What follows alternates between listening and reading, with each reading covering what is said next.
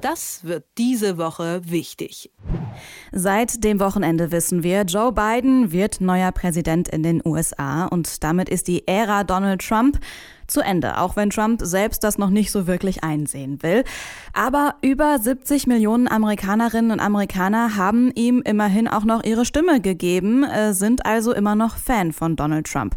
Jetzt ist es ja so, dass Dinge, die die Menschen in Amerika gut finden, mit ein bisschen Verzögerung auch bei uns in Deutschland im Trend liegen. Sieht man manchmal bei Mode, mal bei neuester Technik oder auch bei Fernsehshows.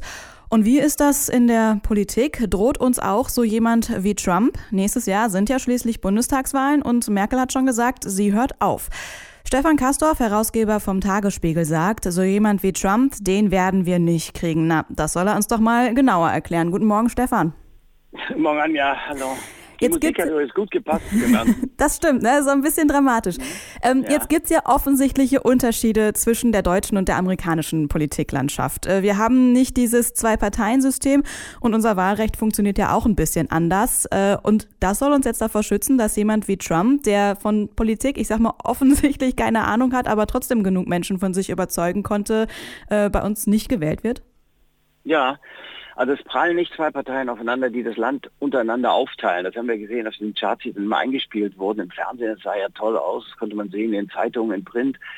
Wundervoll vor einem liegend rot und blau. Nein, hier sind viel mehr Parteien am Werk und die müssen koalieren, um eine Mehrheit zusammenzubringen. Das ist in Amerika nicht so. Ja, die müssen Kompromisse schmieden im, Ko- im Kongress, um bestimmte Gesetze durchzubekommen. Aber so wie hier, bis ins Detail, bis ins Kleine hinein, festzulegen und zusammenzubringen, damit es äh, vorangeht, so ist es nicht. Außerdem, wir wählen hier nicht direkt. Also wir wählen immer noch zuerst Parteien und nach den Parteien wählen wir dann die Bundeskanzlerin, den Bundeskanzler aus der Mitte des Parlaments.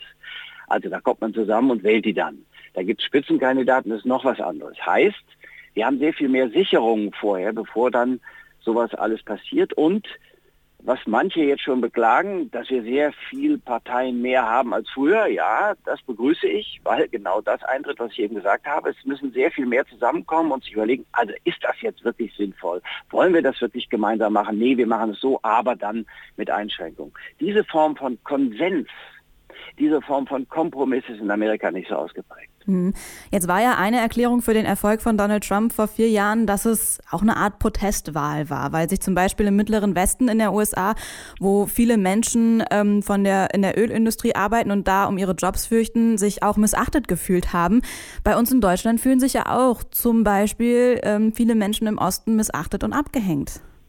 Ja, da sage ich, das ist ein Warnschuss. Das war immer schon einer. Also Donald Trump als derjenige, der für die spricht, die sich entrechtet, entmündigt, nicht befähigt, nicht ertüchtigt fühlen. Ja, das ist schon gut. Wir haben ja in Deutschland auch die AfD, aber jetzt gucken wir mal auf die Prozentzahlen. Also sagen wir mal Prater Proctor 10.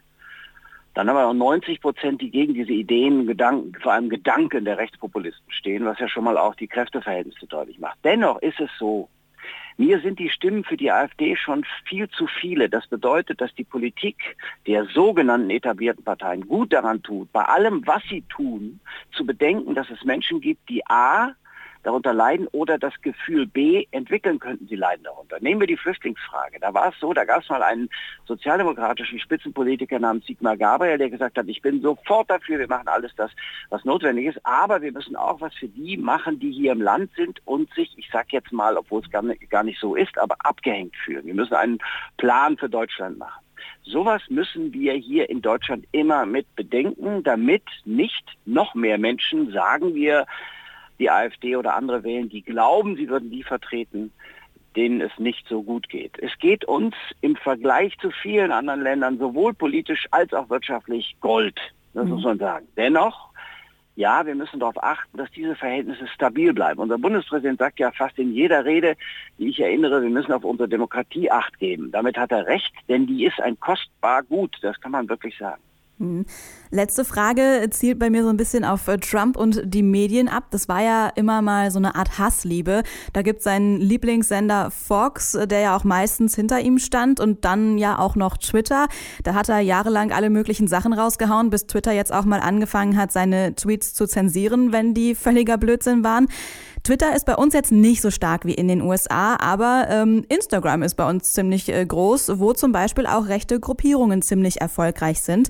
Und mit der Bundestagswahl nächstes Jahr ist mediale Aufmerksamkeit für Politikerinnen und Politiker ja auch das, was sie jetzt brauchen. Wie stark beeinflusst das die Chance auf einen deutschen Trump?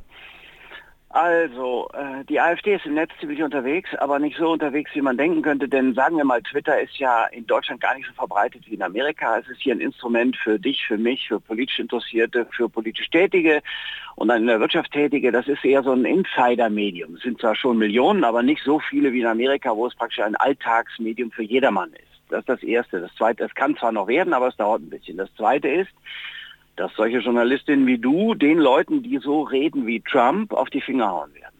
Das ist in Deutschland viel ausgeprägter. Wir haben ein ganz anderes Mediensystem in der Hinsicht, als es nicht so fraktioniert ist und als es nicht solche Sender gibt wie Fox News. Wir haben sowas in Deutschland gar nicht. Also dass da praktisch so ein Trommelsender plötzlich für irgendeinen Kandidaten äh, zustande kommt oder dass der Sender XY noch für einen äh, deutschen Trump trommeln würde. Das gibt so bei uns gar nicht. Das ist äh, gut, dieses System, das sich da entwickelt hat, über öffentlich-rechtlich bis zu den Privaten, das ist wirklich auch kritisch und gerade die Privaten wollen ja auch immer zeigen, dass sie ebenso kritisch sind. Heißt, kein Kandidat wird es, keinem Kandidaten wird es so leicht gemacht, eine Propagandamaschine aufzubauen.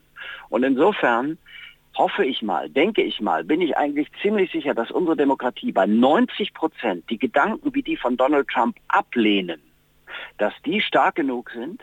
Und wir sind ja auch beschenkt. Wenn man sich andere Länder um uns herum anguckt, da ist das mit den Rechtspopulisten viel weiter. Und man muss ja sagen, dass Donald Trump so eine Art Rechtspopulist ist. Aber bei uns ist die Aufmerksamkeit auf solche Themen, die ist so groß, dass ich denke und gerade die Daumen drücke, dass es bei uns ganz gewiss nicht so kommt. Dann würde ich sagen, sprechen wir über dieses Thema äh, dann, wenn die nächste Bundestagswahl vorbei ja. ist. Bei uns wird es also so jemanden wie Trump nicht an der Spitze der Politik geben, sagt Stefan Karsdorf, Herausgeber vom Tagesspiegel. Dafür ist unsere Politik und auch unsere Medienlandschaft dann doch zu verschieden zu dem, was in den USA so herrscht. Äh, vielen Dank für das Gespräch. Gerne. Tschüss. Das wird diese Woche wichtig.